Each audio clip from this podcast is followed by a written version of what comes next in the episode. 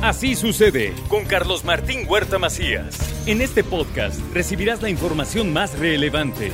Un servicio de Asir Noticias. Y aquí vamos a nuestro resumen de noticias. La empresa Volkswagen se mostró decepcionada por el resultado de la consulta luego de que los trabajadores se negaron a aceptar el 11% de incremento.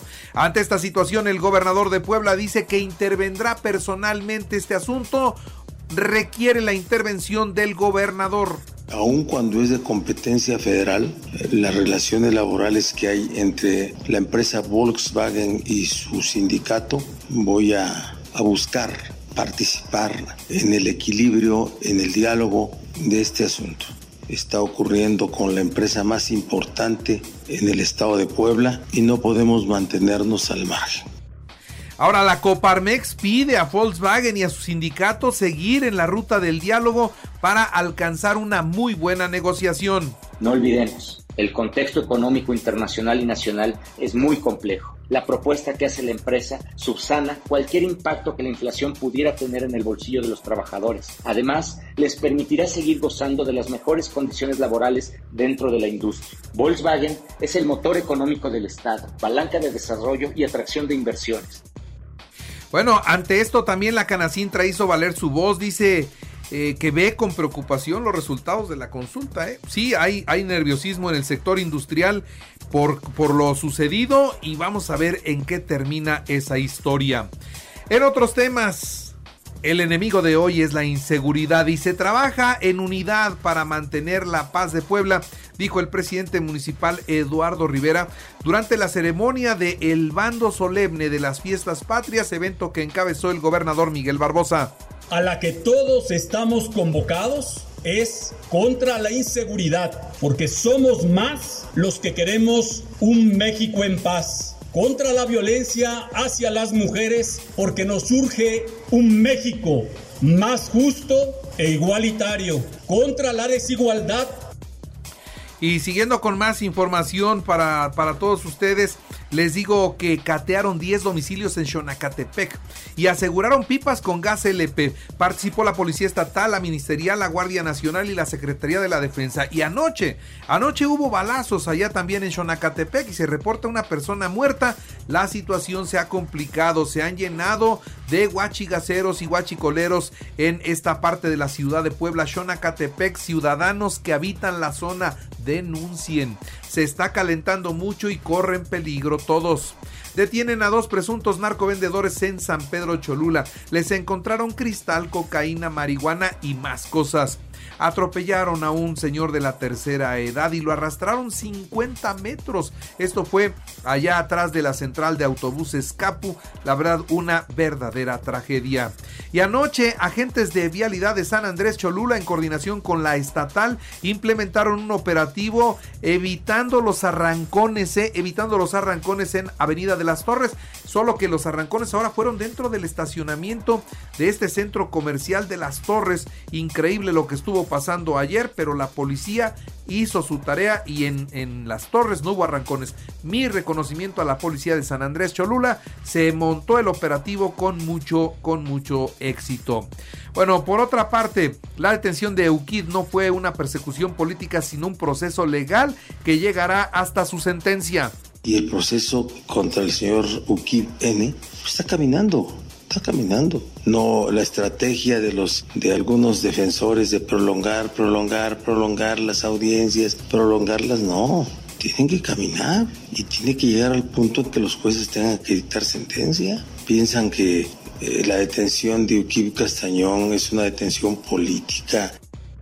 Y mire, el coordinador de los regidores del Partido Acción Nacional, Carlos Montiel, calificó como un terrible accidente la caída del árbol decir que ustedes habrán podido ver que el árbol literalmente se desprendió, es decir, pareciera, sin ser especialista, que el tronco o las ramas, el tronco estaban, estaban sanos, pero fue tal el, el, el viento y la fuerza del viento que el propio peso empujó y el propio peso del árbol desprendió la raíz, ¿no?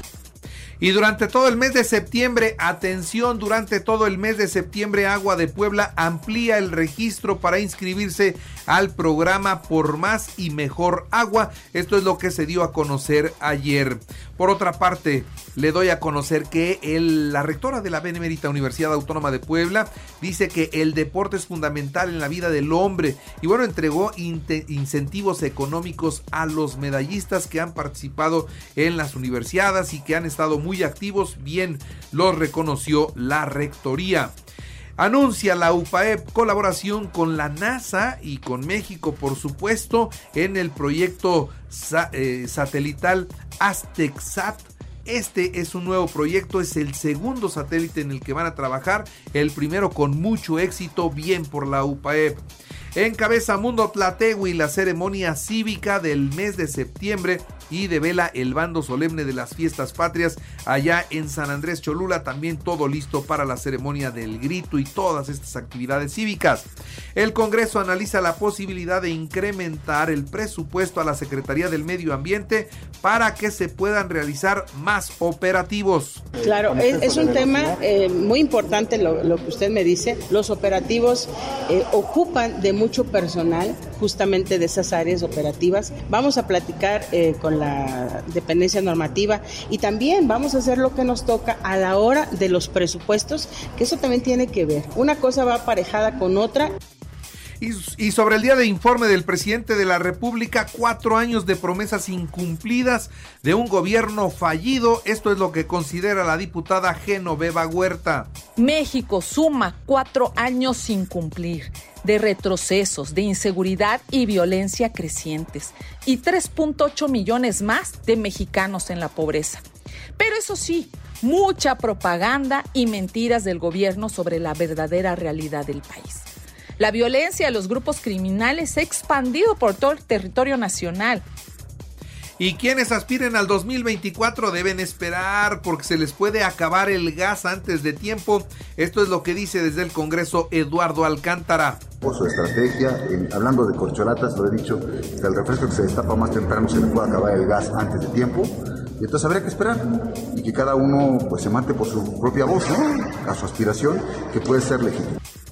El gobierno de Puebla construye condiciones para impulsar el emprendimiento y reducir la desigualdad. Esto es lo que dijo el gobernador del estado Miguel Barbosa al inaugurar el foro Creadores México. Es un foro bien interesante. Ayer estuvo participando hacia las seis y media de la tarde Luisito Comunica, que es un un ícono en la, en la nueva comunicación. Es poblano, egresado de la Benemérita Universidad Autónoma de Puebla en la carrera de comunicación y es toda una celebridad. Ayer estuvo en este evento donde hoy por cierto estará el escorpión dorado. Hay mucha gente que en redes sociales tiene muchísimo éxito y habla de esta nueva forma de comunicar que está la verdad muy muy muy interesante.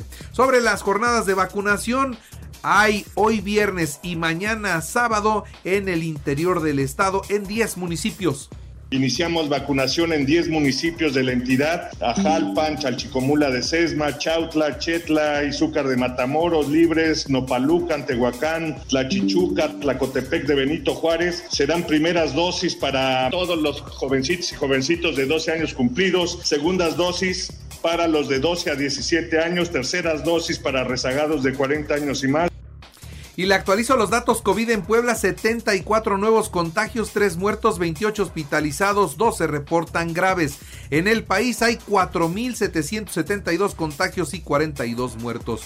Y los migrantes mexicanos siguen rompiendo récord. En agosto sumaron casi 5.300 millones de dólares en remesas. El promedio de cada trabajador es de 400 dólares mensuales. Eso es lo que le mandan a su familia.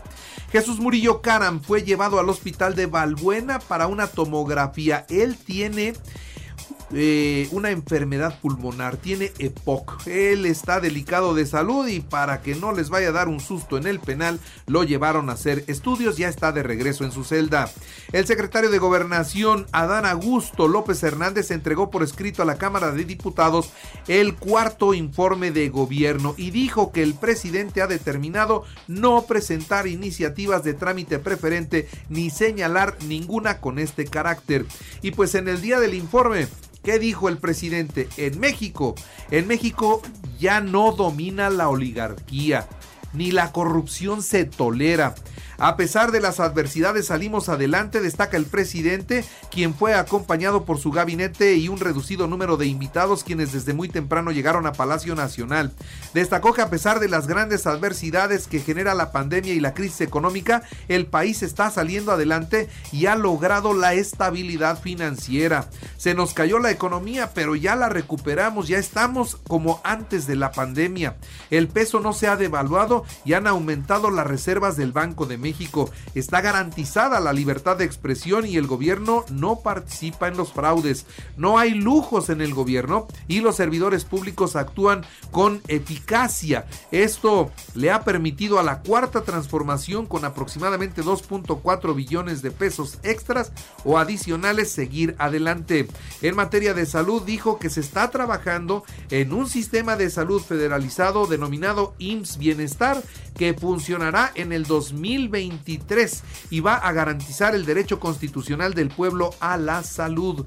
Promete 55 nuevas universidades para formar médicos y enfermeras. Se mostró satisfecho porque de acuerdo a sus datos su gobierno está reduciendo el índice delictivo. Están habiendo menos delitos en el país ya que los delitos del fuero federal han bajado 29.3% en este gobierno, así lo dijo el presidente, dice, aquí no hay gente como en el pasado García Luna, aquí todos somos gente de bien.